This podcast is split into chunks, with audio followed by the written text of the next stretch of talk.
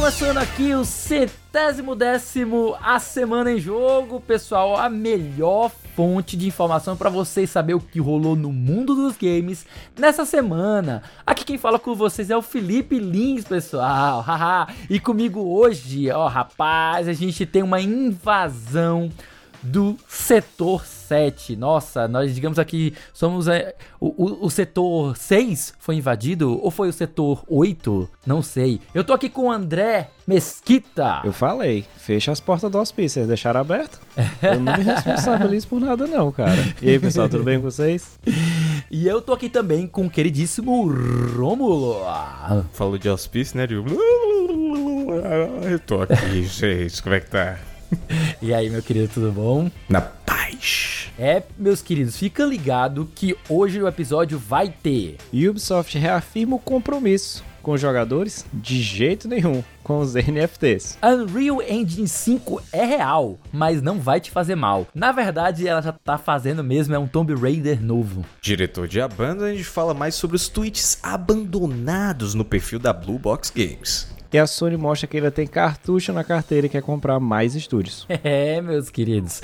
Essas são as principais manchetes do programa de hoje. Mas, mas, mas, mas, mas, antes de cair de cabeça nas nossas notícias, vem cá você. Você já entrou no nosso grupo do Telegram? Eu vou reafirmar e reforçar o nosso convite de sempre porque quem faz parte do grupo do A Semana em Jogo no Telegram pode ouvir a gravação ao vivo de cada episódio. A gente sempre manda o convite para vir aqui para o Discord. Você também pode ajudar a mexer na pauta, indicando notícias que você gostaria que a gente comentasse. E aqui acolá corre a chance de ganhar Jorginhos de graça. Olha que delícia, olha que beleza. Pois se você gostou, então acessa o link t.me barra amigos e entra, vem fazer parte desse nosso grupo com os melhores melhores amigos do A Semana em Jogo. Repetindo mais uma vez, o endereço é t.me barra ASJ amigos. E tendo feito aqui o jabá desse episódio, e aí, meus queridos setores 7, como foi a semana de vocês, queridos? Começando aqui pelo meu querido Rômulo. Ah, estava aqui falando aqui, né, em off, da gente falando sobre o burnout que eu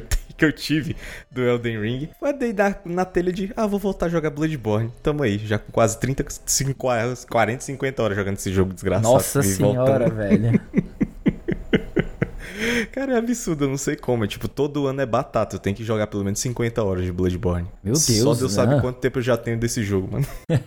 e é porque tá burnout de Elden Ring, né? É, porque é o, é o que eu tava falando. O jogo de Elden Ring, ele é muito grande. Então, se você uhum. for fazer tudo, mano, Jesus, velho. Eu falei assim, não, se eu for finalizar, eu vou platinar logo de uma vez, porque eu sei que eu vou passar muito tempo sem vir aqui. Aí fiz logo o que era pra fazer e, nossa, velho. E você tá só jogando Souls-like? Nada novo? Nada novo para você explorar, brincar? Eu joguei um pouco do Tunic, né? Eu acho que... Hum. acho que eu peguei ali umas 4, 5 horas dele. Tá quase acabando, alguns... cara. É, praticamente. Eles são 7, 8 horas, né, na verdade. Cara, eu achei espetacular a forma do mapa, mas do manual é? do jogo. Você vai encontrando o manual do jogo dentro dele. Então, tipo, fica aí meio assim embasbacado porque tem a linguagem própria, né? É. Aí na hora eu fiquei, pô, como é que eu vou entender aqui? Mas, tipo, é tudo tão visual que você meio que faz associação, né? É. Eu sei que já teve uma galera aí que é maluca que já fez o meio que traduziu, né, para o inglês como é que que, que é que tá dizendo Sim, cada coisa, mas eu tô doido para ver essas coisas porque eu, eu fiquei muito curioso para saber o que, que é a história e para entender a história você precisa de certa forma decodificar essa linguagem, né? Pois é, tipo, eu fiquei assim, caraca, mano, os caras literalmente conseguiram traduzir uma língua feita pro jogo. E fora isso, o, o estilo artístico do jogo, a direção de arte, a gameplay, nossa, muito sólidozinho, mano. Bom demais, bom demais. Total, total. E você, meu querido André, o que, que você conta de bom? O que, que você tem feito aí nessa semana? Me fala aí. É, eu tô, eu tô no burnout de prova, de Word, de edição desse caralho que eu não aguento mais. Tá jogando assim, velho é, jogo da vida, né? É o jogo, o jogo da vida, onde eu tô achando, querendo achar um buraco, um banco e uma corda, mas eu não acho até agora pra ver se eu me livro dessa cara? vida. isso, mas cara? É, pra, é porque você não acompanha o, o, a gente tem os grupos da semana de jogo, né? A galera fala, não, eu tô malhando, tô perdendo peso aqui. Aí o Davi chega, né? O Davi, com aquela entidade cósmica que aparece aqui uma vez ou outra pra gravar, nosso queridíssimo. Chega, não, eu joguei jogo tal. Aí eu li, tô fazendo aulas de boxe particular. O cara vem aqui em casa e eu lá, bota a foto do meu primeiro ano com meu braço todo riscado. É só pra perder peso e cabelo, cara. É só assim. Né? É, professor, Mas, professor de criança sofre, viu? É, cara, eu, eu sempre eu tenho alma de criança, mas as costas eu não tenho mais. Mas ok. É. Mas tirando isso, de jogo, não estou jogando, mas o Romulo está jogando na Twitch, vocês viram que a gente voltou um pouquinho, ele tá jogando, eu tô acompanhando, né? O RPG de Dark Souls. Ele tá com tanto ah. burnout de Elden Ring que ele tá participando de uma mesa de RPG de Dark Souls. Pô, penso numa mesa de RPG que me deu um trabalho, velho. Que quantidade de coisa que eu tenho que fazer de vídeo, animação de Jesus. Pensar é difícil, né, cara? Nossa Jogar rodada é difícil, velho. né? Não, mas tá muito legal lá. Se vocês quiserem conferir toda terça, né, Romulo? Tá rolando a, as mesas. É toda terça-feira às sete. Normalmente a mesa é mais reduzidazinha. Ela é tipo assim, duas, três horas assim no máximo, sabe? Sim. Mas, mas o legal é que o personagem do Romo faz o juiz à, entidade Romo, né? Ah, Ele boa. tem um esquizofrênico.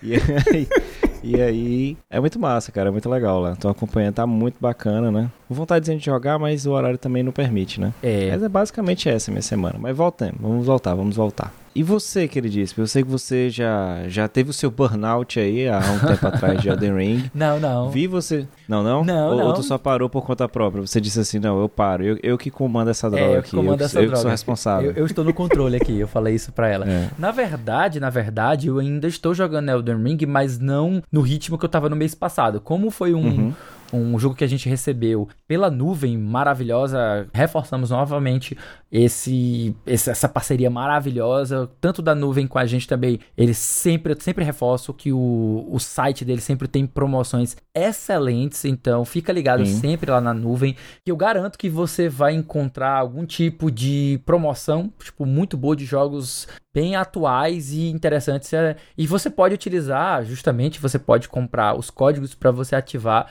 em outras lojas, como por exemplo no Steam, na própria PSN, na própria eShop, olha só. Então, Sim. sempre vale a pena ficar ligado das coisas lá. Mas enfim, é, eu recebi outro jogo da nuvem, né, para jogar. Dessa vez não é o Elden Ring. E eu já tinha parado o Elden Ring um pouco para jogar o Tunic, né? Que uhum. na verdade a gente recebeu direto do próprio desenvolvedor, então eu precisava escrever pro jornal e tudo mais. E, e dei essa paradinha. Mas ao mesmo tempo também o, o Tunic eu precisei para parar, dar uma parada agora, para justamente jogar outro jogo que a gente recebeu, que foi o Tales of Arise. Não é um lançamento, é um jogo do ano passado, eu já tinha até falado em outra edição aqui do A Semana em Jogo que eu tava jogando ele. Mas é, eu comecei a jogar definitivamente engatado, engrenado agora essa semana. E eu, nossa senhora, como é gostosinho o gameplay daquele jogo, a história. Cara, é muito bom, velho. A história é legal, tá, ela começa um pouco meio Final Fantasy das ideias, ela uhum. não me parece uma coisa extrapolada como, sei lá, hoje, diversos shonens é, mas eu, eu acredito que ela vai, daqui a pouco, ela vai ganhar níveis estratosféricos que talvez não me agradem tanto. Mas o gameplay tá sensacional, absurdamente bom. Os gráficos estão, nossa senhora. O jogo num todo, para vocês terem uma ideia, tirando o realismo do Final Fantasy VII, né, do Final Fantasy VII o remake, para mim o Tales of Arise é o que respeitando a, a, estética de anime, é o que mais se aproxima em qualidade de gameplay do Final Fantasy VII R, que pra mim é hoje Sim. ocupa o topo de melhor JRPG de ação que eu já joguei. É o melhor para mim, muito melhor do que Kingdom Hearts, melhor do que Trials of Mana, melhor do que Code Vein. Eu ainda não joguei o, o Scarlet Nexus, né? Ainda tenho que jogar ele, mas até agora o melhor action RPG, action JRPG que eu joguei até o momento foi o Final Fantasy VII R, e eu falo para vocês sem nenhum tipo de de medo que o Tales of Arise se aproxima. O, a batalha dele é gostosa de você jogar, a exploração. Sim, é muito frenética, cara. É muito boa. É então, é P, é P, é P, é P. É tipo assim, é isso. tem uma evolução boa, cara. Porque se você, sei lá, a galera que jogou alguns Tales perdidos, ela tem aquele movimentaçãozinha, né? Mas uhum. ainda acaba sendo RPG, porque tu tem que botar o comando, tem Sim. que esperar a barrinha. Esse não, irmão é, vai para cima, vai, quando tu vê um outro, outro personagem, é tiro, é porrada, é espadada, é muito foda, cara. Esse Deus é muito bom. Você até tem um, um, um, sistema de barras de. de são três Sim. pontos que você tem para poder utilizar Exatamente. Os, as artes mágicas, nas artes especiais, né? Os combos e outras coisas assim. Mas ele é um jogo frenético mesmo, de ação. E é estranho porque eu tô acostumado com o ritmo mais cadenciado, mais lento do Elden Ring, sabe? Tipo, de que às vezes você precisa esquivar melhor, observar bem o inimigo, porque ele vai fazer movimentos o tempo todo. E aqui não. É, tem muito tempo que o, os inimigos ficam tomando dano e que você joga eles no ar e que você fica combando e que eles ficam sem te atacar. Então, eu, eu, às vezes eu acho estranho, porque eu tô muito mal acostumado com aquele negócio que eu só posso bater poucas vezes no, no Elden Ring e eu tenho que parar, aí voltar, tipo, esperar um outro, um outro momento para poder dar um contra-ataque. Então tem toda essa dinâmica, sabe? De algo mais de RPG que te faz sentir mais super poderoso, sabe? De você fazer combos de 25 hits, 30 hits com o inimigo sem ele pousar no chão. É umas coisas assim, sabe? Mas é isso, gente. É, eu também tenho visto bastante anime, né? Estamos acabando agora a Opa. temporada. É, com, vamos começar a próxima temporada agora. O que, vocês, andam assistindo anime também, André e Rômulo? Cara, eu tô lendo muito mangá. Por causa oh. do tempo, então eu tô acompanhando o arco final do Boku no Hero, né? Hum. Inclusive amanhã sai capítulo, capítulo, novo. Mas a internet quer saber do capítulo novo sempre de One Piece, né, cara? É, isso então, é, tá uma loucura. Ai, Jesus, não fale isso comigo, não, que isso aqui. Não, meu Deus do céu, velho. One Piece tá absurdo, cara. Meu ah, tá Deus. Tá bom demais. Eu não sei como é que o Oda consegue, depois de mil e chibata de capítulo, fazer um negócio tão bom, mano. Pelo amor de Deus, cara. Sim, cara. Eu não vou dar spoiler, mas tá absurdo, mano. Outro e eu vou contar pra você que pra mim tava meio morno, sabe? Tipo, as coisas estavam meio, é, é, digamos, previsíveis, né? nem previsíveis, mas tava o, tava seguindo os, a estrutura os combates. Nem isso, os combates ele tava meio morno, sabe? Tipo, finalmente a gente tem algo que tem um avanço e tem um pouco mais de estratégia. Parece que o Luffy tá monopolizando as lutas mais interessantes do anime, que a última que tinha tido tinha sido com o Katakuri, exatamente com ele. É. Então fica assim, meio assim, tipo, me parece que às vezes ele tá é, é, deixando de utilizar bem o potencial de outros personagens, né? Mas é eu, isso. Né? Eu, eu acho interessante, é porque, tipo, o Oda ele mesmo falou que muita gente ficou, foi meio controverso nessa nova. que tá acontecendo uhum. agora no mangá, né? E o pessoal tá falando, ah, mas isso aqui não é One Piece, não sei o quê. Cara, desde o começo o Oda falou, eu gosto de fazer luta com Luffy quando eu coloco minha imaginação em jogo, mano. Eu quero uhum. saber o que eu posso fazer com ele. E agora ele literalmente abriu as portas do inferno, velho. Agora ele pode fazer qualquer coisa. Aquela é, porra bicho. tá muito louca. Ele chutou agora... o pau da barraca e agora tá fazendo geral, legal. Mas é uhum. isso, gente. A única coisa que eu vou dar spoilers para vocês hoje é do próximo bloco que já está chegando o nosso primeiro do A Semana em Jogo.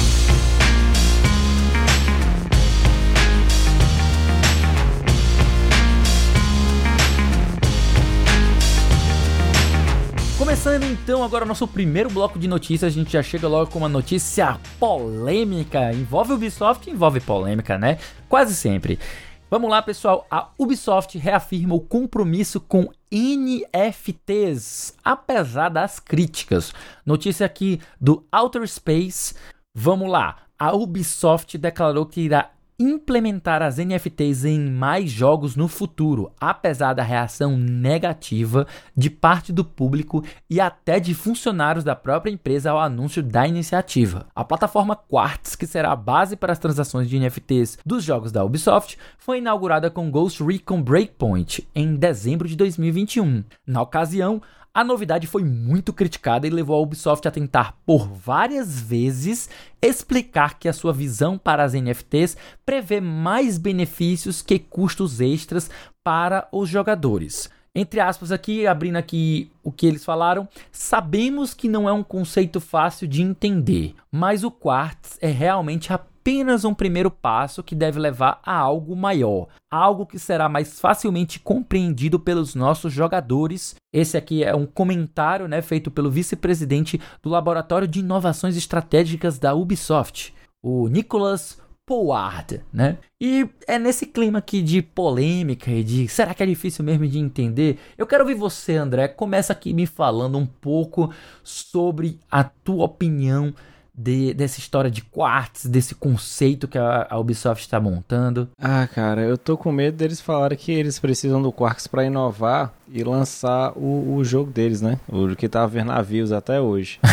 Mas, irmão, o, o pior, o problema é o seguinte: quando você começa falando que o negócio é muito inovador, que vai ser uma revolução, que tudo vai ser tudo maravilhoso, eu já boto dois pés para trás, eu desconfio. A gente viu que teve muito boom de NFT, que de final do ano passado até o início desse ano, tinha muita gente, perfil, era artista, a gente tava vendo que era basicamente a galera que tinha algum. que queria investir num determinado nicho de NFTs, patrocinava alguém, famosinho falava. E se, eu, se tu parar pra pensar dos tempos pra cá, eu acho que de fevereiro pra cá, cara, você viu muito pouco.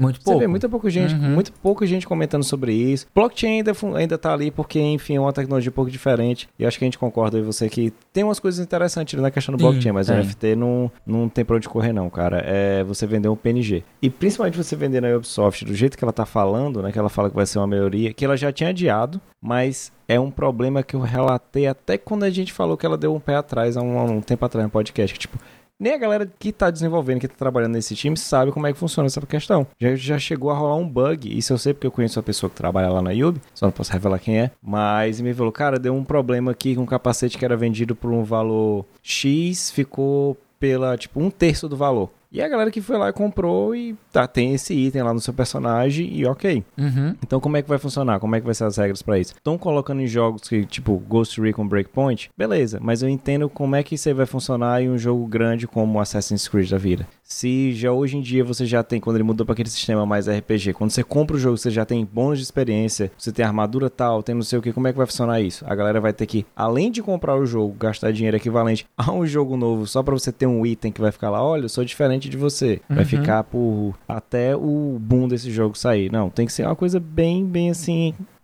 bem trabalhada, mas como a gente sabe que é da Ubisoft, cara, eu não. Não eu confia, sempre não, né? meus Tô sempre com meus dois pés atrás e dizendo não, não vai nessa, cilada, cilada, Bino, corre. E não tem condições não, velho. Não tem. Mas e aí, Romulo? É cilada mesmo? Rapaz, pelo que eu tô vindo aí, tô achando que a Ubisoft deveria mudar o nome para Rinode, né? Porque o negócio tá complicado. Cara, eu não, eu não sou muito fã de NFT, né, em, por começo, que é tipo, é uma coisa, é um, é um conceito muito abstrato para mim ainda. Uhum. Então, é, pegando aí pela fórmula Ubisoft, né, que os jogos também já não são grande coisa, eu eu sinto que esse NFT é muito armadilha, cara, porque a quantidade de jogos que a Ubisoft produz por ano, né, se eles gerarem um esquema de transferência, talvez, desses itens para outros jogos, faria um pouco, um pouco mais de sentido, mas com a quantidade de rotatividade deles, principalmente porque eles estão sempre lançando o Ubisoft The Game, né? Uhum. Então, não vejo um ponto de que, sabe, me convença, de me convença, porque o jogo já não é é lá essas coisas. É o mesmo jogo que eles lançam desde Assassin's Creed 2, né? Uhum. Então, fora isso, também é um negócio mais estético, né? Tipo, é mais tipo. Como se fosse uma skin, só que uma skin super faturada. Porque, querendo ou não, você pode comprar uma skin por muito mais barato, né? Além disso, é, tem o fator de que, cara, até quando o jogo vai receber o suporte.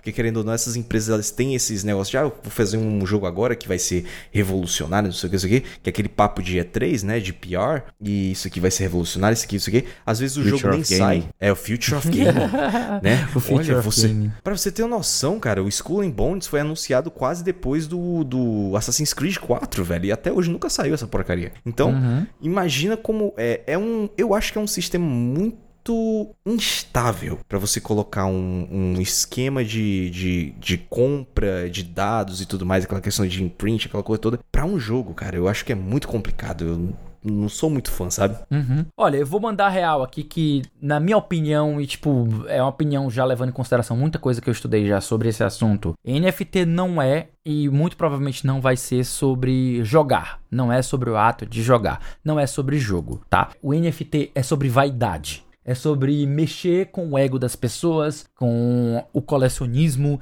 de eu tenho, outras pessoas não têm, eu sou o único possuidor de um item único, raro. Tu tá entendendo? Vocês estão entendendo para onde eu estou caminhando? É, tipo, é, é muito, mais exclusivo. Isso, a exclusividade, a questão de que eu tenho algo que os outros não têm. É muito mais sobre sentimento de pertença única, de exclusividade, do que algo que de fato agrega ao gameplay, a mecânica de um jogo, tá entendendo? Eles, obviamente, eles vão tentar embelezar essa história e transformar ela naquele papo de startup escroto do cacete, tipo, nossa, é o grande futuro das coisas assim. O futuro, na verdade, é um futuro nos bolsos deles, né? Tipo, porque é algo revolucionário que vai causar imensas revoluções na forma com que eles lucram com os videogames. Eles querem aumentar ainda mais a lucratividade dos jogos, que já é alta, né? Você já tem a venda dos jogos, que já é um preço considerável. Eles ainda capitalizam em cima de de DLCs e, e eu não falo nem DLCs que são, digamos, é, é, válidas do ponto de vista de conteúdo, tá ligado? Tipo, é conteúdo novo, é mais aventura, é mais coisa para você fazer no jogo. Não. É, eu, eu, quando eu critico, eu falo dos DLCs que são meramente cosméticos, sabe? Tipo, você comprar é, microtransações de, de de perfumaria mesmo, de como você vai vestir, mudar a roupinha do seu personagem, ou até mesmo a venda de facilidades de, de para você upar mais rápido. Então, eles trabalham o design do jogo para ser todo voltado ao grind, você ficar repetindo funções e repetindo e repetindo numa repetição eterna para que você possa ter acesso a novas habilidades ou avançar no jogo. E aí eles fazem com que essa curva de grind seja maior para que eles te vendam, ou seja, eles criam uma dificuldade para te vender uma facilidade com as DLCs, as microtransações. Então, para mim, isso não é revolução nenhuma positiva para os jogadores. Isso é algo que beneficia praticamente só e somente as empresas e eu não vejo como isso pode, de certa forma, é, digamos, engrandecer os jogos, tá? Vocês podem até dizer, Felipe, essa a sua posição final sobre NFT? É, é minha posição final sobre a NFT de forma neutra. Eu não estou esculhambando, eu, porque afinal tem muita questão em relação à, parte de, de gasto energético e tudo isso mais, mas existem NFTs que são mais é, amigáveis com o meio ambiente, existem outras que são mais agressivas. Eu não vou nem discutir essa parte. Então, eu não quero nem discutir a parte ruim que está envolvida com NFTs. Eu vou ser de forma neutra. É algo que beneficia muito mais as empresas da parte de lucratividade dos jogos do que de fato vai engrandecer qualquer tipo de jogo. Beleza? Sim. Se meu advogado falou, cara, eu tô com ele. Pronto, acabou.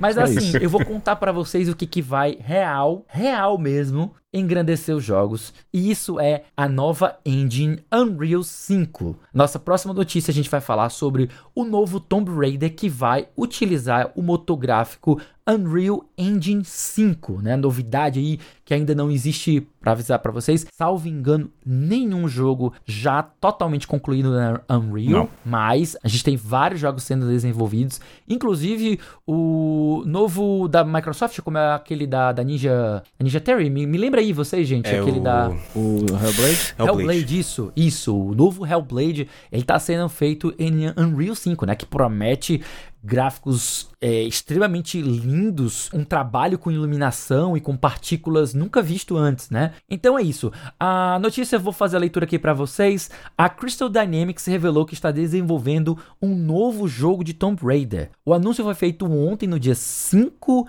de abril, certo, gente? Durante o State of Unreal, um evento que anunciou o lançamento do novo motográfico Unreal Engine 5, né? Foi o, finalmente o lançamento oficial, né? Nenhum detalhe sobre a história ou imagens do jogo foram revelados. E também tivemos apenas uma fala rápida de Dallas Dickinson, o gerente da Crystal Dynamics. Abre aspas aqui pro Dallas. Acabamos de dar início ao desenvolvimento do nosso próximo jogo de Tomb Raider, criado com a Unreal Engine 5. Nosso objetivo é entregar uma experiência de ação e aventura com qualidade cinematográfica que os fãs merecem tanto da Crystal Dynamics quanto da saga Tomb Raider. O novo jogo de Tomb Raider, claro, ainda não tem um título revelado e nem sequer uma data de lançamento. Mas aí eu pergunto para você, Rômulo, você joga, você gosta de Tomb Raider, você tem boas expectativas para esse novo título? Qual é a sua opinião? Eu gostei muito desta última trilogia, apesar de que o último foi o mais fraco de todos, né? Mas trouxe uma boa repaginada baseada no que foi utilizado né, ali na franquia Uncharted, né? Que Uncharted pegou de Tomb Raider, Tomb Raider pegou novamente de Uncharted e aí foi, fez essa troca, mas pelo que eu vi de tudo agora que foi mostrado da Unreal, né, desde os eventos anteriores, como esse evento agora, o número de jogos e desenvolvedores que estão trabalhando com a engine, né? E, cara, eu tô ansioso, porque eu gosto dessa pegada mais cinematográfica de Tomb Raider, né? Então, uhum. o primeiro, principalmente para mim, foi o melhor da trilogia. Eu achei muito bom a pegada, a sobrevivência, toda a questão de crafting, upgrade, que é aquela coisa básica, tipo, não é nada, meu Deus, absurdo, mas é o básico ali, um básico que funciona. E eu quero ver o que, que eles podem fazer com esses jogos, que talvez o Tomb Raider vai ser a porta de entrada para os jogos cinemáticos na Unreal Engine 5. Talvez ele uhum. seja um dos primeiros que vai sair, né? Então, a gente eu pode acho ver... Que o, eu acho que o, o Hellblade ele deve sair antes, porque ele já foi anunciado com mais ah, antecedência, verdade, sabe? Verdade, o Hellblade já tá há mais tempo em desenvolvimento. Mas... Uhum é, nesse quesito aventura, talvez o Tomb Raider seja o primeiro, porque o, o Hellblade ele é mais cinemático, mas é, é linear também, né? Porque agora eu não sei também como é que eles vão fazer, porque querendo ou não, eles falaram, ah, tá muito maior do que o primeiro, né? Agora é sendo uma uhum. saga e tudo mais. Então, quero ver como é que vai também ser o, o, o que vai acontecer com o Hellblade, porque depois que eles apresentaram nos eventos da Microsoft, eu fiquei besta assim, mano, isso aqui vai rodar no console, velho? Tá de brincadeira que isso aqui vai rodar. Aí eu fiquei meio assim, mas vamos ver o que, que vai acontecer. Os, as primeiras impressões que eu tenho da Unreal Engine 5 é que é uma evolução bastante grande no quesito de talvez otimizar o processo, porque Querendo ou não, a maioria das outras empresas utilizam seus motores gráficos e isso pode até dificultar no próprio desenvolvimento, no tempo de desenvolvimento para outras plataformas. Talvez uhum. uma universalização como foi a Unreal Engine 4 durante o período que ela foi lançada e que veio com Gears of War, foi tudo desenvolvido dentro dele talvez diminua o tempo de desenvolvimento dos jogos e quem saiba a gente possa ter até é, jogos, por exemplo, não ter ciclos de desenvolvimento de 7, 8 anos às vezes, sabe? Uhum. Olha, eu vou apresentar que a gente talvez a gente tenha outro jogo que saia antes, que a gente não sabe o ritmo que a Square tá levando, mas ela já anunciou também que o Dragon Quest 12, né, o The Flames uhum. of Fate, ele vai ser né, Unreal 5, né?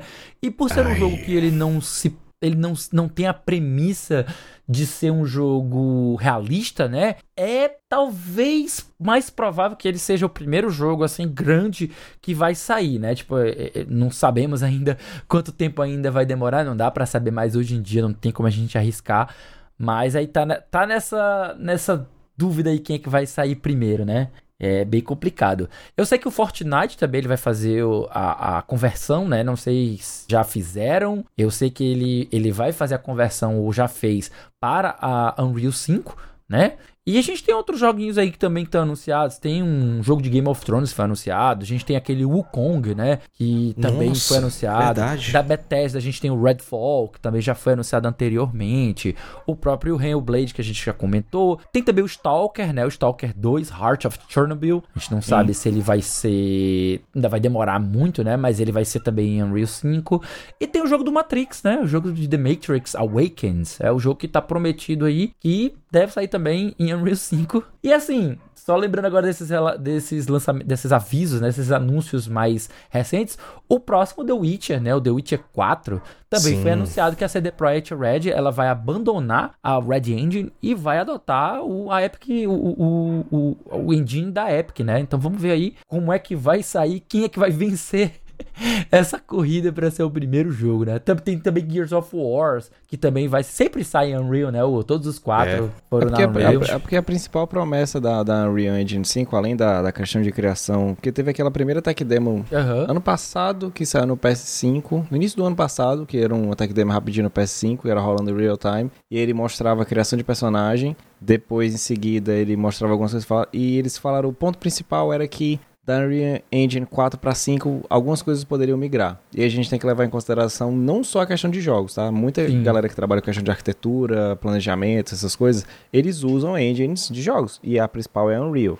Eu já cheguei, eu e Roma, a gente trabalhava num local que era um coworking, a gente dividia com um escritório de, de arquitetos e a galera, eles viam a gente gravando, falando sobre jogo e tal, não sei o que. Às vezes a gente falou de engine, não, a gente usa aqui também. O cara me levou para mostrar lá em cima como é que ele usava Unreal Engine 4 e tal, para construção de, de prédios, para plantas e tal. Então tem que ter essa facilidade para migrar. Teve gente perguntando, não, André, por que o, o Final Fantasy VII não, não vai estar tá no na Unreal Engine 5? Cara, é Square. Hoje, na data da gravação, dia 7, lançou o Chrono Cross, o HD, né, cara? Uhum. Já, já foi um porte horrível. Porque, enfim, Square com porte não dá certo. Na mesma frase, é um erro gravíssimo. Então, não vai mexer no que tá quieto. Até porque eu acho tentar... que eles vão dar continuidade, né? Se eles já fizeram o capítulo sim, 1 já... no, no, Unreal sim. 4, devem permanecer, e, né? E, e é aquela, como tu falou, o tempo de desenvolvimento do jogo não é tipo 1998 Resident Evil 2, 1999 Resident Evil 3. Isso aí, cara, acabou, tá? Uhum. Esquece, esquece esse ciclo de desenvolvimento. Os ciclos de desenvolvimento são muito maiores, não só pela questão de que envolve motores gráficos que exigem mais trabalho das pessoas, né? A galera tem que se dedicar mais, mas também tem a questão que se chama marketing. Então você tem o tempo para vender o jogo, tem que ter o pitch, tudinho, aprovação. Então isso aí leva no mínimo uns 4 anos, né? Eu tô falando assim, bem por baixo, para sair um jogo grande, ok, sem problemas. Uhum. E aí uhum. quando tu fala da da CD Projekt Red migrar, pode ser por questões que eles tiveram problemas no próprio Cyberpunk, então, cara, não vamos arriscar, vamos mudar para Unreal Engine. Então, é mais fácil de você conversar nesses eventos. A gente, quando falou o cancelamento da E3, nesses eventos, tem os meets, cara, eu tô fazendo tal coisa, o outro. Então, sempre tem essa troca de informação. Então, a galera tem que levar em consideração isso aí. Eu fico esperançoso. E sendo Tomb Raider, né, que tão, eles vão meio que se retroalimentando, né? O, o Tomb Raider influenciou no Uncharted, que o Uncharted depois influenciou nessa nova reboot, essa trilogia, uhum. que eu concordo com o Romo. o primeiro jogo é, é sensacional vai ver como vai acontecer, cara. É, é, a tendência, dependendo disso, a gente sabe se o jogo sair da Sony, a gente sabe que vai ser similar autografo. então vai ser aquele single player, aquelas coisas. Mas eu quero ver a variedade. Como é que vai estar no Fortnite, se vai ter muita diferença. Se bem que o Fortnite não exige tanto, mas funcionando algumas coisas vai estar ok. O Hellblade, que é um jogo mais linear, com história, então isso aí vai ser impactante. Mas não seja a pessoa que compara o gráfico do, do The Last of Us 2 com o NPC. Cara, o Joe, o cara passa anos para fazer o, o, raio daquele personagem. Aquele NPC foi criado com cliques. Tipo, ali clique, não, eu quero um cara parecido comigo, cabelinho bonitinho, barba. Pronto, na mesma hora a engine faz. Pelo amor de Deus, não seja essas pessoas. É Obrigado. verdade, é verdade. E vamos então seguindo em frente, que a gente vai encerrando o primeiro bloco e a gente já volta para o segundo bloco da semana em jogo. é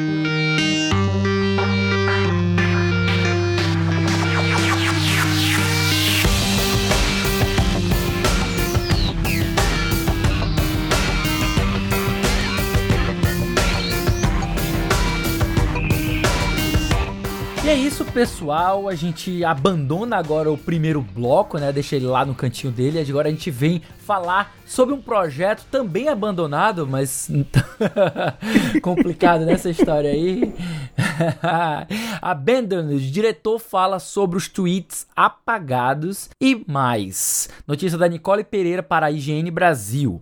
Parece que as polêmicas que envolvem o jogo Abandoned ainda não acabaram. O diretor do jogo, Hassan Karaman, se pronunciou sobre as recentes rumores de que o game havia sido cancelado após tweets com informações sobre o título serem apagados.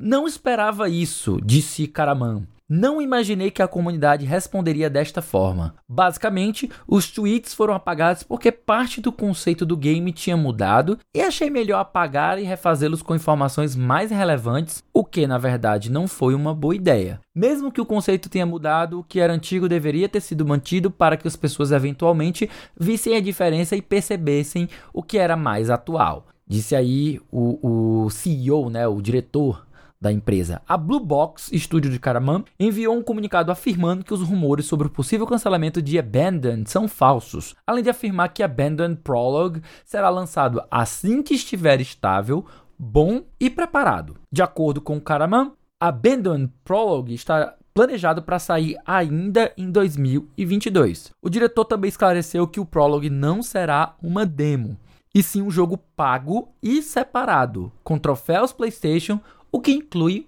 uma platina. É, gente, antes de passar para vocês, eu vou querer aqui ouvir, né, tipo, a opinião de um grande colega meu lá do Memória Random, que é o Blade Coyote, que também tem um canal de mesmo nome, né? Então ele tem um canal maravilhoso com entrevistas e com material de games e conhecimento, né? Ele sempre, ele como historiador, ele gosta muito de explorar a parte de conhecimentos que você pode aprender com os jogos. Então, Fica aí a dica de um excelente canal do YouTube para você acompanhar. Mas, Blader, o que eu quero saber de você é, simples. É o seguinte: o que que tu pensa sobre esse drama todo do Abandon? Me diz e só me responde.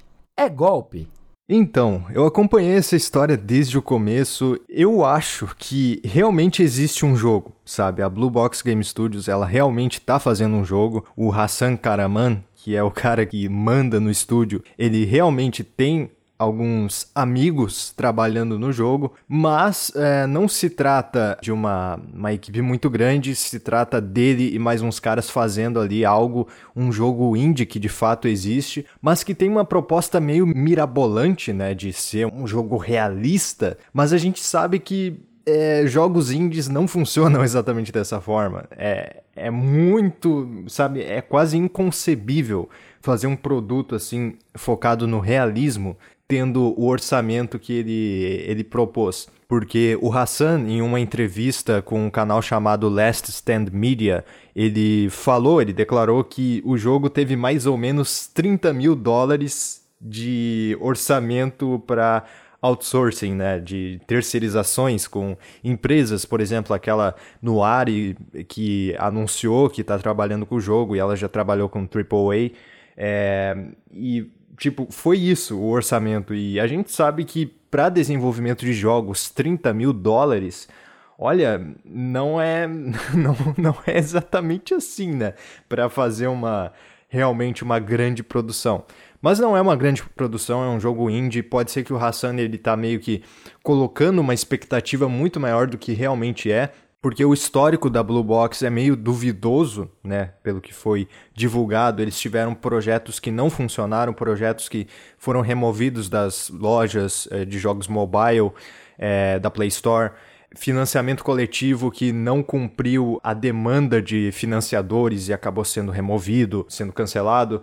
Mas agora eles estão com um projeto do, do Abandoned sendo lançado para PlayStation 5, mas através de um programa de parcerias para jogos indies com a PlayStation, porque existe um programa de parcerias. Se você é um desenvolvedor indie e quer colocar o seu jogo na PlayStation Store, você pode. É só preencher um formulário lá para Sony, tudo certinho, toda a documentação, que você vai ter o seu jogo lá na Play Store.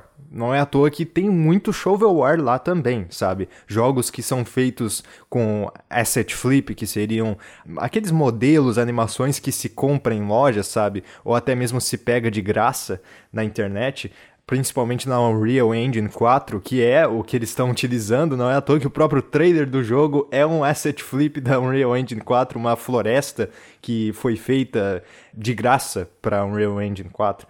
Mas enfim, toda aquela história de que pode ser Silent Hills, pode ser um jogo do Kojima, já tá fora de questão, isso aí já passou faz um tempo já, o Hassan já se mostrou que é um cara real, que é um cara que tá trabalhando no jogo, e que o Kojima tá lá nos rolês dele, não é à toa que agora ele trocou de estúdio, de o prédio, agora ele tá construindo outro estúdio, eles estão a todo, a todo vapor no projeto deles e a Blue Box Game Studios vai seguir com o projeto deles, com o aplicativo que eles ainda precisam lançar as coisas.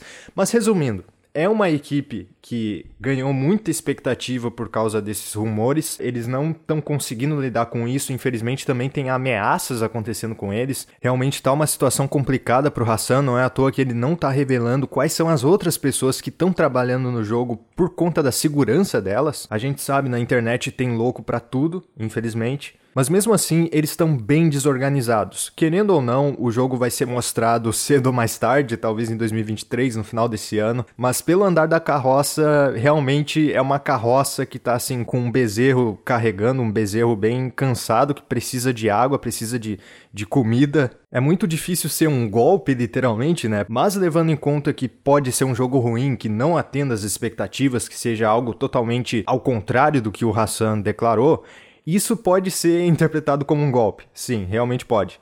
Mas só não é jogo do Kojima, tirem isso da cabeça, por favor. Muito obrigado pelo espaço, gente. Falei até demais, desculpa. Mas é que realmente esse assunto tem muita coisa para falar, muita coisa mesmo. A opinião do Blade aí é bem fundamentada, bem embasada. O homem, o homem tem conhecimento de fato e, e, tá por aí, né? Mas e você, meu querido André? Eu sei que você bateu um papo com o Blader recentemente. Me diz aí qual é, os teus senti qual, qual é o teu sentimento sobre esse jogo, sobre esse drama, sobre toda essa polêmica que esse jogo tá levantando. Cara, eu sempre fui do time contra, porque eu sempre disse que isso não tinha nada a ver com Silent Hill. O Blader, esse safado, ele era believer, viu? Ele era ele believer? Acreditava, é, acreditava, ver teoria e tal. Mas isso aí, ok. Eu lembro que, infelizmente, eu perdi o domínio do site também, o artigo foi... Eu tinha escrito um artigo que chamava Abandon de Histeria Coletiva. Colocou no, no no setor 7? Foi no site? Era no, era no site, mas morreu. Eu tentei recuperar depois, tava liso, não foi, mas é, era bem simples. Foram, foram meio que um. Né? Eu, eu, queria gravar um vídeo, eu falei, não, cara, se eu for gravar um vídeo, vai não. Então eu preferi escrever um texto lá. Sim. De foram quase 10 páginas. Pô, devia ter, ter falava... salvado ele no Medium, cara, pra gente recuperar. Pois é, eu né? vacilei. Mas, mas foi ok. Eu comecei falando sobre aquela questão que me lembra, o, o Abandon, ele surgiu, me lembrou bastante aquele movimento que tinha no Brasil aqui nos anos 90, início dos anos 90, nos Estados Unidos no meados dos anos 80, final dos anos. meados até o final dos anos 80, que era o Satanic Panic, né? A galera parecia alguma coisa, todo mundo comentava e falava de tal coisa, e era isso porque era aquilo. E o Abandon foi duas coisas. A galera tava no meio da pandemia, ainda, né? A gente tava sofrendo bastante, poucas pessoas tinham sido vacinadas, então a galera corria para onde? pro Twitter falar e inventar qualquer teoria louca. E o fato do trailer ter saído, eu lembro que na primeira vez que saiu, em abril, o Rodrigo brincou comigo, né? O Rodrigo lá do, do setor 7 uhum. também.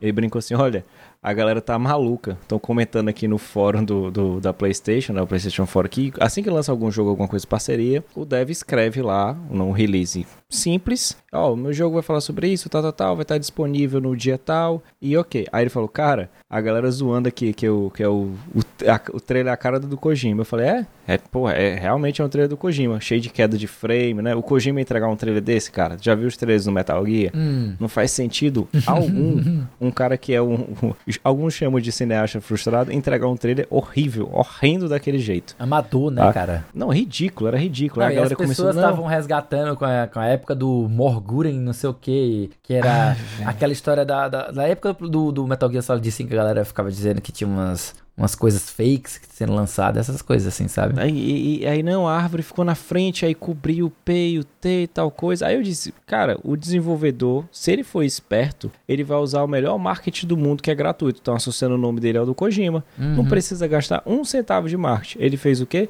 Fez o oposto. Ele vacilou ele começou a surfar na onda como se ele fosse um dos caras. E a galera, não, vai ser o jogo do Kojima, não sei o quê. Aí viu a galera, não, mas alguma vez na vida o Kojima já tinha falado sobre os 7 anos de aniversário do, do PT, do Silent Hills. Eu, cara, o Kojima ele ganha dinheiro com cima disso. Ele acha que ele vai perder a onda que tá todo mundo ali em cima comentando sobre o jogo. Ele vai lá retweetar, ele vai entrar no Trend Topics e a galera vai fazer isso aí. Ele vai alimentar, é... ele quer ver o circo pegar fogo. Eu queria também. Eu nunca dei tanta risada na minha vida, velho. Nossa, um RT do Kojima vale ouro, cara. Se o teu jogo, se o teu jogo recebe um RT do Kojima, é buzz durante meses, né? Tipo, pode ser uma maldição, né? Pode ser uma benção e uma maldição, né? Sim, no caso. E eu digo, eu digo e repito a, a, minha afirmação. São, são duas coisas. A melhor coisa pro Pete e o Silent Hill foi nunca ter sido lançado. Porque ele fica naquela demo, acabou. -se. A imaginação das pessoas é aquela. Porque eu tenho certeza que se aquele jogo tivesse saído e eu tenho a Kojimice ali no meio, a galera se decepcionar. Mas ah, é eu acho certeza. que não, cara. Eu acho que não. Acho que a galera eu, eu, não ia ter se decepcionado, não. Até porque o não, mas, não, era mas pequeno, ia ter uma sabe? coisa. Não, se o, o, jogo tivesse saído por completo, entendeu? Como, Silent, como Silent Hills. Mas eu assim, falo é isso eu tô com, dizendo. Com... O Silent Hills, ele não tinha uma proposta, ah, vai ser um mundo aberto, cheio de, de é, é, é coisas sandbox, como foi o Metal Gear Solid 5, ou sei lá, como é o, o próprio Death Stranding, ele era uma ideia mais contida. Então os caras queriam fazer um novo Silent Hill, um jogo de terror. Então não dá para você trabalhar com esse quesito, sei lá, Assim, eu vou tô dizendo que não dá, mas nunca, é. nunca subestima a capacidade das pessoas de, de inventarem moda de cagarem o pau, né? É, eu digo que o Kojima, como ele tava naquela época, eu, zerei Metal Gear Solid 5, eu joguei 180 horas, eu tenho um post de um metro aqui, sim, eu tenho todos os jogos, eu falo isso com propriedade, olhando pra camisa que eu tenho daqui da Kojima Productions, uhum. aqui no meu guarda-roupa. Então eu falo isso com essa propriedade. E outra, cara, irmão, a jogo exclusivo da Sony tem o Legend of the Black Tiger, um jogo que parece mobile, mas é exclusivo do PS4. Você não sabe, não foi o nosso querido Jim Ryan que aprovou o jogo não, cara. Foi alguém que tava lá na mesa do pitch, ah, gostei da ideia desse maluco aí. Esse cara, pronto, só isso. É, é só assim, calma, segura o hype. Eu e o Lee, a gente não é contra o hype? Tá aí o motivo. Segura, vai com calma e não acredita em tudo que você tá vendo. Simplesmente. Segura. É. E, e você, Romulo, você entrou nesse hype? Você foi um believer dessa história ou você preferiu se manter distante? Rapaz, eu, eu sou bem cético para as coisas. Eu sou hype Monster Hunter e Dark Souls. É a única coisa que eu hype. Mas, eu sou um homem simples. Me dê Dark Souls um homem Monster simples. Hunter. Eu hype. Eu estou Se feliz. eu estou hype, feliz. Eu estou feliz demais, cara. Agora, essa Aposta segura, né, cara? Aposta segura. É porque eu sei que não. É, tipo, é muito difícil dar merda. A probabilidade da merda é muito pequena. Eu contei, e principalmente. Olha, tratando de Monster Hunter, eu sou obrigado a concordar. Os caras não erram. Mentira, vai que erra agora no Sunbreak. Puta que pariu. Vai, vai, bate na madeira. Bate na madeira. É impossível. Mas, tipo, eu nunca gostei muito do, do, daqui, do quesito da Blue Box, porque além de ser um jogo de terror, que talvez eu não jogue porque eu não gosto de terror, porque eu sou cagão, né? Eu também. Mas também tem o pro. É, eu, não, eu, acho deson, eu achei totalmente desonesto todo o processo de, de, de, de, de divulgação do jogo. Eles faziam questão de fazer referência a jogos do Kojima que não eram, não ia ser do Kojima, só para poder gerar o hype e trazer a galera. E se você for ver o histórico do estúdio, Cara, é receita pra dar merda. Então, Os jogo que não saía. Tempo. Jogo anunciado cancelado. cancelado. Jogo anunciado cancelado. Mano, não saía nada, não lançava nada. E aí, sim. tipo, tava com. Eu acho, na minha humilde opinião, é que sim, a Bandage não ia sair. Mas depois do furdúncio todinho que rolou, provavelmente alguém da Nossa Senhora Sony chegou lá neles e disse: E aí? Vai Será? sair ou não vai? Porque querendo ou não. Porque, tipo, você deletar tweet por causa de que, ah, o jogo mudou. Não faz o menor sentido, cara.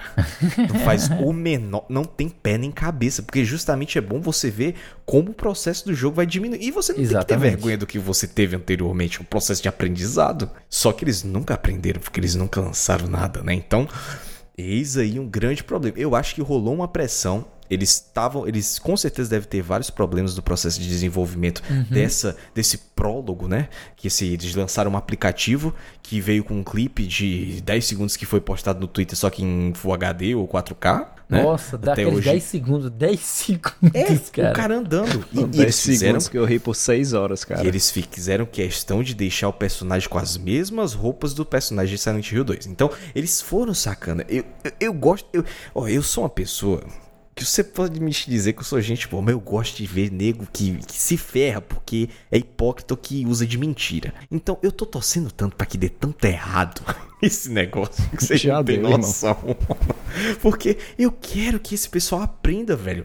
Não é porque nem tudo que reluz é ouro. Bosta também pode ser pintado de amarelo, entendeu? Uhum. É, é, é, é, tipo, eu não consigo entender como é que o pessoal acreditou tanto durante. Porque não foi uma coisa é, rápida e estourada. Foi gradualmente exponencialmente aumentando. Uma semana tava aqui, começou as minhas primeiras, primeiras coisas. Aí cara lá, o Caraman, o Caraman ele chega, ah, vou botar uma coisinha aqui para poder dar uma, dar uma alfinetada. Bota o cara lá com um tapa-olho, porra. Ah, porra, aí bota lá a é. mesma questão, mesma identidade, porradinho, só com as letras, bem, bem minimalista, coisa que o Kojima normalmente faria. Aí ele vai e coloca. Aí o pessoal começa. Então vai escalonando esse grupo e vai se tornando uma seita, cara. Porque querendo ou não, a seita do PT foi totalmente desviada pra seita do Abandoned, né? Então, Cara, é, uma, é como o André escreveu, é uma histeria coletiva, velho, esse bagulho, entendeu? Sim. Então, eu vou, eu vou concordar muito contigo, Rômulo, porque é a questão do, do histórico, né, cara? É a bagagem do estúdio. O, o que você tem de portfólio fala muito sobre você. E quando você vai olhar o portfólio da empresa, eles não têm nada, cara. Eles não têm nada. Pelo contrário, eles têm um histórico é, robusto de casos de jogos anunciados que foram posteriormente cancelados. Então, eu tô achando essa notícia muito drama por parte do Camarão. Tipo, não esperava por isso. Não esperava que as pessoas achassem que nós tínhamos cancelado. Por que será, né, seu, seu cidadão? Tu, tu anuncia, sei lá, outros 4, 5 jogos e cancela todos eles, e aí é porque tu começou a pagar Twitch, tu acha que a galera vai pensar o quê? Imaginava que a galera ia pensar o quê? É, eu não sei se é cara de pau do sujeito, eu não sei se é falta de noção, se ele não se enxerga, tá ligado? E eu também concordo contigo que foi muita palhaçada. Eles. Assim, na verdade, não foi nem, digamos, palhaçada, mas foi. Foi um tiro pela culatra. Eles quiseram aproveitar a atenção que o Kojima deu para brincar com os sentimentos dos fãs e fingir que o jogo era do Kojima, né? Tipo, passar a mensagem errada, começaram a criar um monstro que foi se desenvolvendo e ficando maior do que eles tinham condições de dar conta. E aí eles perceberam que estavam mexendo num vespeiro. Esse vespeiro de fãs do Kojima não é legal de você mudar. Na verdade, de fãs de qualquer coisa, né? De fãs de qualquer coisa. E a própria comunidade da internet em si tem muita gente dodói da cabeça. Com então, certeza. quando eles perceberam a começar a, a sentir água batendo na bunda e até algumas coisas que são deploráveis que a gente não passa pano de jeito nenhum, como por exemplo, receber ameaças de morte, serem importunados e tudo mais, eles começaram a perceber que, putz, a brincadeira foi longe demais. E aí começou Exato. a ter toda aquela problemática e tal que a gente tá vendo até hoje. Eu não ponho a culpa neles, mas a gente não dá para negar que eles tiveram uma parcela de culpa nessas expectativas que eles ajudaram a criar na galera e que frustraram geral justamente por não ser o que eles estavam querendo que o pessoal acreditasse que fosse, né? Acreditasse que fosse. Cara, fizeram Mas... uma tabela no Twitter. Pois é, cara. Fizeram uma tabela olha, de coisas que eles fizeram para poder manter o tracking, sabe? Eu até curioso dessa história que você levantou aí, essa é nem, nem digamos uma verdade, mas uma possibilidade que a Sony tenha corrido para para ajudar ou pressionar, ou sei lá, é, auxiliar no desenvolvimento pagando a empresa, não sei. Enfim, falando na Sony, a gente passa agora para nossa última notícia, que a gente vai abordar exatamente a Sony, que planeja novas aquisições para o PlayStation Studios, né? Esse grupo de, conglomerado, né, de, de estúdios que recebe o nome de PlayStation Studios. Notícia da Clara Canela para a IGN Brasil também. Jim Ryan, nossa aí, olha, nosso queridíssimo Jim Ryan, CEO ou Bambambam Bam Bam da Sony Interactive Entertainment, falou recentemente sobre diversos temas referente aos estúdios PlayStation. Inclusive, ele confirmou que possui planos para novas aquisições de estúdios de jogos. Além disso, Ryan também garantiu que grandes jogos do PlayStation Studios estarão na Plus e a biblioteca de exclusivos continuará a crescer, tanto em número quanto em variedade. Isso acontece pois, segundo ele, novas aquisições já estão planejadas. A notícia foi divulgada na última edição do podcast oficial do PlayStation, que fala sobre várias aquisições grandes, como a compra da Band, a criadora de Destiny, né, que a gente já viu, que a gente já acompanhou, a Bluepoint Games, que fez o Demon Souls, a Housemark, né, responsável e desenvolvedora do Returnal, e mais recentemente o estúdio Raven, né, o Raven Studios. A família de estúdios first party da Sony nunca foi tão grande como a gente está vendo ela agora. A empresa possui, no momento, 18 estúdios de desenvolvimento em seu portfólio. Durante a conversa no podcast da PlayStation, o presidente das SIE, né, da CIE, ou Sony Interactive Entertainment, como preferir, confirmou que a família continuará a crescer. Então, meu querido Rômulo, que, que você espera? O que, que você tem de expectativa? E o que, que você gostaria? O que, que você não gostaria que acontecesse em relação a essas aquisições? Me fala aí. O que eu não gostaria que acontecesse? A Sony comprar qualquer empresa que tenha um porte grande como a Capcom, que o pessoal quer tanto que a Sony compre a Capcom. Uhum. Aí a Sony tem que comprar a Capcom, a Sony aí, ah, a Capcom tá mal, tá mal, tá mal caramba. Cinco anos consecutivos aí ganhando dinheiro pra caramba, deu aumento para todo mundo, como é que vai ser vendida, rapaz, tá maluco. Uhum. Então, deixa essas empresas que já têm grandes aportes, têm grandes franquias, pra, deixa quieto. Se eles quiserem realmente aumentar o leque, tenta procurar equipes menores ou empresas menores que tenham é, novas é, abordagens, novos estilos de jogos, porque eu sei que Sony é os seus exclusivos, mas se você for parar para perceber, os grandes exclusivos da Sony seguem a mesma fórmula e a gente fala tanto da Ubisoft, a Sony também tem o, o PlayStation, a, a, fórmula PlayStation, né? Uhum. Jogo terceira pessoa, narrativo, linear. Pronto, é sempre a mesma pancada.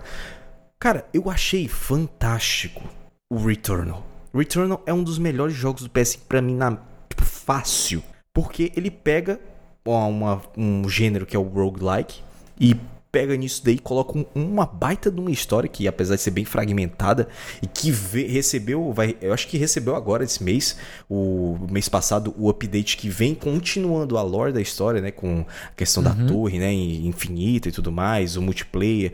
Então, eu percebo que eu acharia bem melhor se a Sony conseguisse trazer empresas com visões diferentes, com gameplays, jogos, abordagens diferentes, porque seriam Sim. empresas que têm mais liberdade criativa. Eu acho que é muito mais fácil você dar liberdade para o desenvolvedor fazer um jogo bom, com um aporte bem, bem feito, sem precisar ruxar nada, para poder encarar essas deadlines absurdas, né, que as empresas sim, colocam, sim. gostam de colocar, do que você fazer ela traz uma empresa que é muito boa, um estúdio que tem pessoas fantásticas, para manter eles dentro daquela fórmula Sony, você tem que botar em terceira pessoa, tem que ser um jogo narrativo. Então, quando a, a Sony ela consegue é, se sobressair das demais no quesito de exclusivos quando vem estúdios com as suas visões e eles dão o suporte, o aporte para esse estúdio fazer um jogo fantástico como eles vêm fazendo assim constantemente, né? E esperar agora para ver quais serão esses nomes, né? Porque querendo ou não, muita gente quer que a Sony compre estúdios japoneses. Para ela é um pouco mais fácil, porque ela tem um branch, o a branch original dela é japonês, então possibilita isso. Mas tem isso, também o, a questão do, do, da Konami, né? Que querem que compre a Konami. Compre... Cara, a Konami ganha muito dinheiro, velho. Ela ganha muito dinheiro com patinco, uhum. velho. Você acha que é porque ela não faz jogo, ela não ganha dinheiro, cara, ela tá ganhando rodando dinheiro aí. Fácil, né? Então, é, eu quero ver como vai ser a abordagem deles nesses estúdios e quero que eles deem liberdade e não influenciem tanto nas decisões internas das empresas. Porque a gente está percebendo aí que houve essas várias aquisições da Microsoft e estão começando a sair histórias, estão começando a sair relatos de, da interferência da Microsoft dentro dos estúdios para gerar é, geração de políticas abusivas, é, ambientes de trabalho tóxicos, além também de limitação de criatividade, cara. Poder criativo dos estúdios. Então, eu quero ver como é que vai ser a abordagem da Sony nesse quesito. E você, André, o que, que você pensa, o que, que você gostaria, o que, que você não gostaria sobre esse assunto de aquisições? Me diz aí. Ah, assim, aquisições são interessantes quando elas têm pontos que podem melhorar na empresa. Uhum. Eu tinha brincado no DDO, né, que é o nosso outro podcast maravilhoso. A gente tem horas para falar sobre determinado assunto. Eu brinquei com o Dabu que a Sony ia comprar a nossa queridíssima Band acabou comprando. E eu até brinquei, não, isso aí pode melhorar na questão de da questão de jogos multiplayer e tal. E logo em seguida a outra compra foi da Raven, da Jade Raymond, né? Uhum. E a ideia é justamente melhorar essa parte de multiplayer e trabalhar em, jogos pareados com o próprio, não o Dash, né, mas a Band como jogos como serviço. Então a ideia de trabalhar nessa questão de multiplayer que eu acho que falta bastante a Sony, como o Romo mencionou. Qual o destaque dos jogos da PlayStation? Jogos single player, câmera terceira pessoa, com história, uma ideia mais cinematográfica e tal. Então é necessário dar uma variada. Eu gosto de outro tipo de jogos. Se for aquisições, eu não, não, sei nem se aquisições. Acho que a galera tá muito na vibe de tipo, sai um jogo ruim, aí tem que falar, ah, a Microsoft tem que comprar o, o estúdio tal, a Sony tem que comprar. Calma, não é assim que funciona. Uhum. Não é porque você não tá curtindo os últimos jogos da Square que se a Sony comprar vai melhorar da noite pro dia. A Square, os jogos que você gosta, isso aqui eu falo uma cadela da Square né? Que eu sempre sai coisa ruim, mas eu tô lá comprando e eu não tenho aquela amiga que chega e fala assim: para com isso, não vai, porque a amiga que eu tenho é a Thay, então a Thay também tá no mesmo relacionamento abusivo que eu com a Square, então não adianta. Então o que eu falar e a Thay falar aqui no podcast sobre a Square é o mesmo tipo de opinião. Mas assim, você cresceu curtindo a forma que a empresa trabalhava da maneira independente. Se ela for adquirida pela Sony, a gente sabe que vai mudar algumas outras coisas. Eu sou a favor de algo tipo como a Microsoft faz com empresas indies, de dar aquele suporte, ou a EA Originals, né? Então tem lá os joguinhos dela, que ela dá um apoio, daí surgiu uma Revel, daí surgiu o It Takes Two, que o Romo uhum. até hoje não jogou comigo, né? E nunca e vai jogar. Tá? Reclame não, viu? Ele não vai, Reclame cara, não, não vai, não vai não. Vai jogar não. Vai jogar não, vou arrumar outra pessoa para jogar comigo. Já, já, já desisti do Romo já nesse Me ponto. Mas eu acho interessante que ela compre para carências que ela tem na própria empresa. Não seja necessário. Ah, ela vai comprar quem? A Conda? Não, cara. Não existe só essas empresas. E outra, uma coisa que o Lins fala direto. Você não tá lá no grupo da semana de jogo, a gente fala. Você, tem, você já perguntou para essa empresa se ela quer ser vendida, cara? Não uhum. é porque ela tem um valor de mercado X. Não é igual ao futebol, que o jogador tem uma multa. Lá você paga a multa, você pode levar ele. Não é assim. Tem que perguntar, você quer vir? É, é, cara, a galera brinca de. É muito bom brincar de banco com o dinheiro dos outros, cara. É muito bom. A galera esquece como é que funcionam as relações de trabalho dentro da empresa, a gente esquece como tem os funcionários, como isso mexe no geral. Não é tipo assim, opa, virou da minha empresa e tá tudo ok. Não, não é assim, saca? Com, se ela compra a Square, como é que vai funcionar os jogos é, como o próprio Tomb Raider? Sabe? Não tem como. É, vai, vai virar exclusivo? Não. Então, pump the brakes aí. Dá, dá, com calma. Pump the brakes é ótimo. É. Pisa no freio, né? Vai Puta que calma, pariu, vai pisa no freio, Zé, né? É. pra gente traduzir. Relaxa, é, relaxa. É, cara, eu, eu penso muito na mesma vibe do Rômulo, certo? Eu acho que se for pra adquirir estúdios novos, o ideal seja que seja para dar variedade, para dar criatividade. Eu adoraria que a Sony ela parasse de ter essa pira de jogos megalomaníacos que ela quer pintar essa imagem de que todo jogo dela é um jogo é, espetacular, tu tá ligado? Tipo, ah. eu, eu, não acho isso legal. Eu fiquei muito triste de verdade quando ela detonou a, a Sub Studio, né? A PlayStation Studios, na verdade. que era não era nem não era nem esse nome, era, era um nomezinho que tinha PlayStation, não sei o que, Studios, que era um estúdio lá no Japão, que depois ela transformou em Asobi Studio, sabe? Em Asobu, alguma coisa assim, sabe? Eu não, não, não, sei exatamente o nome do estúdio, mas eu sei que ela detonou um estúdio japonês para criar uma, uma outra empresa que deu lugar a ela. Eu adoraria de, de verdade que a Sony passasse a valorizar jogos menores, jogos de 6 horas, jogos de 5 horas, jogos de 10 horas, jogos graficamente mais simples, tá ligado? E que ela abraçasse esse tipo de cultura que é válida. Nem todo jogo você precisa fazer um jogo de mundo aberto, escalafobético, gigantesco, blá blá blá e tal. Não acho que esse seja o melhor caminho para o mundo dos jogos, mas enfim, se fosse para escolher uma empresa grande, eu não acharia ruim que ela comprasse a Konami, apesar de que eu não sei se ela tornaria os jogos dela exclusivos, mas seria interessante se ela comprasse para meio que dar uma salvada do, do, do das coisas que estão porque a, a, a Konami ela ela tem uma saúde financeira interessante, mas foda-se a saúde interessante. foda-se, mas foda-se a, a, saúde financeira da empresa. Eu não sou investidor, eu não sou acionista, eu não sou empresário, eu sou jogador, eu quero saber dos jogos, eu quero que ela pegue as franquias dela e faça bons jogos. Eu quero os novos Castlevania. Eu quero que ela pegue Metal Gear Solid, dê um tratamento para eles, tipo, lance uma grande coletânea. Ou sei lá, é, aproveite melhor aquela engine da Fox Engine e trabalhe melhor, crie, sei lá, uma, uma subsérie de, de, de espionagem. Qualquer coisa. Qualquer coisa eu gostaria que ela fizesse, mas que ela não, não, não, não deixasse a Konami desse jeito, sabe? Se a Sony comprasse a Konami, acredito que ela poderia reviver muitas dessas franquias que a gente ama de paixão e que estão lá congeladas que a empresa não tira do canto, sabe? Li. Comprar o Silent, comprar a Konami e botar a Blue Box pra fazer o Silent oh, Hill, né? Uh -huh. É o sonho de todo mundo. Se fosse pra ser uma empresa gigantesca internacional, podia comprar também a Ubisoft. Eu não me incomodaria que ela comprasse a Ubisoft, não, cara. Mete a mão na Ubisoft, acaba com essa história de, de só jogo é, escalafobético também, de mundo aberto, sei lá. Ou então começa a unir o estúdio do, do, do Ghost of Tsushima com o pessoal da Assassin's Creed pra ver se o pessoal da Assassin's Creed aprende a fazer um, um jogo de Assassin's Creed decente. Mas enfim, estamos é, aqui viajando na maionese, mas é isso, gente. Um jogo de Castlevania feito pela From Software. Ô, oh, rapaz, aí seria interessante, né? Não, não ia rodar 30 frames, mas ok. então seria Se feito pela Blue Point, PC. cara. Olha aí, ó. Seria, seria feito pela Blue Point. Vai, que, vai, ó, olha só, olha, olha, olha, olha. Seria olha legal, seria, não? Seria a Konami comprada e um jogo novo de Castlevania feita pela Blue Point. Olha. Nossa, mano. Olha. Ai, olha só. Ai, sonho, hein? Só, sonho, hein? O Symphony of the Night Remake vindo aí. Ai, Jesus. Mas enfim, gente, a gente ainda vai ter que esperar um tempinho para a gente saber aí quais são essas novas aquisições da Sony. E mesmo que a gente descubra em pouco tempo, ainda vai demorar um bom tempo para sair essas novidades. Mas meu querido André, me diga aqui, se eu quiser saber o que, que vai sair de jogo aqui na semana que vem, como é que eu faço? Se eu respondo da maneira mais fácil possível, é só você colar aqui na lista de lançamentos da semana que vem, que a gente da semana de jogo preparou aqui para vocês, sem precisar comprar nenhuma empresa.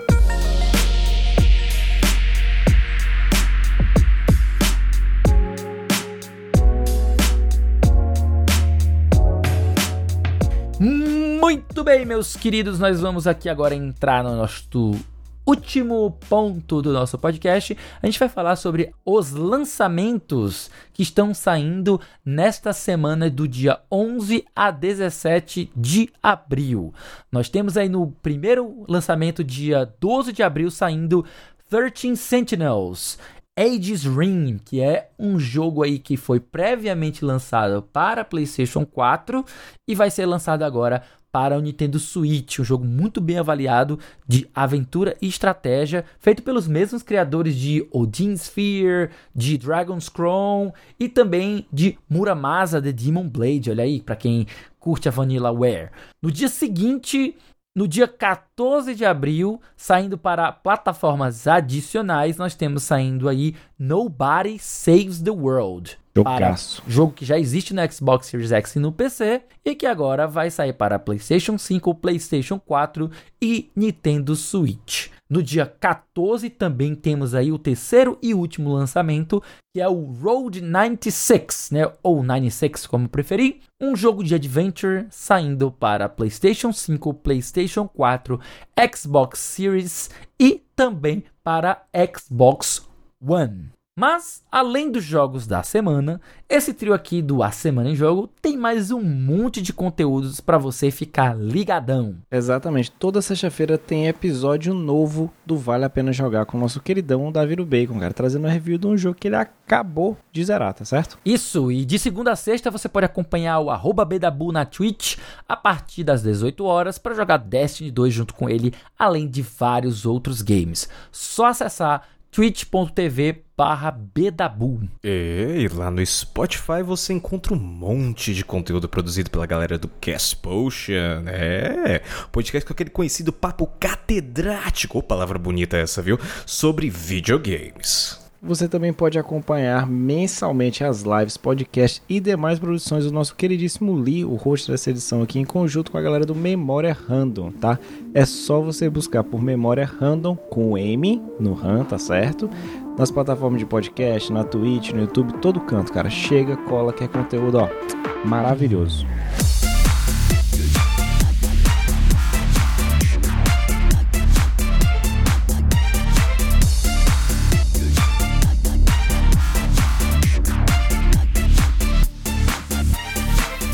Bem, muito bem, muito bem. Esse foi o centésimo décimo a semana em jogo. Se você ouviu até aqui, olha, muitíssimo obrigado. E se você gostou do episódio, assina o nosso feed do cast e fica ligado que semana que vem tem mais antes da gente encerrar o cast, a gente deixa aqui o nosso muito obrigado também ao pessoal da IGN Brasil, da Outer Space e também do Omega Scorpio pelas notícias lidas nessa edição do cast. Aproveitar também aqui é para agradecer uh, o socorro aqui que o Rômulo veio nos prestar e novamente também agradecer a esta invasão aqui do setor 7. Meus queridos, onde é que a gente pode encontrar vocês no setor 7? Você pode achar um hospício mais perto da sua casa. Você procura hospício, aí vai estar tá lá uma foto minha ou do Rom. Não, mentira. É só você procurar arroba o setor 7, tá? No Twitter. Tem a na Twitch que a gente uma vez ou outra o Romo tá jogando ali, uma coisinha ou outra, tá? Com o joguinho, os RPGs são saindo lá na twitch.tv barra o setor 7. YouTube tá em pausa, porque enfim a gente não tem mais saco para fazer vídeo no YouTube. Dois Mas vez ou outra a gente tá aparecendo por aqui. É. Não ganha nada, só trabalho, só peia. trabalha, né? é. Tá parecendo Hassan Karaman, só leva peia pra galera. só não apaguei os tweets ainda, mas ok. Tá bom? Ai, gente, deixamos aqui também o convite para quem quiser entrar no nosso grupo do Telegram e trocar uma ideia mais direta com a equipe da Semana em Jogo, basta acessar o link t.me barra ASJ Amigos. Estamos esperando vocês por lá. E para finalizar, que tal seguir a gente nas redes sociais? Eu tô lá no Twitter e no Instagram com arroba André X Mesquita. Só seguir lá. No meu caso, você encontra no Twitter arroba RBA Monteiro. Olha aí que maravilha. Vocês me encontram em qualquer rede social ou algumas selecionadas como arroba o Felipe Lee. E é isso, meus queridos, no mais, nada mais. A gente vai ficando por aqui. Eu sou o Felipe Liz, o seu host, o oficial mago sem mana. E a gente se vê na próxima semana.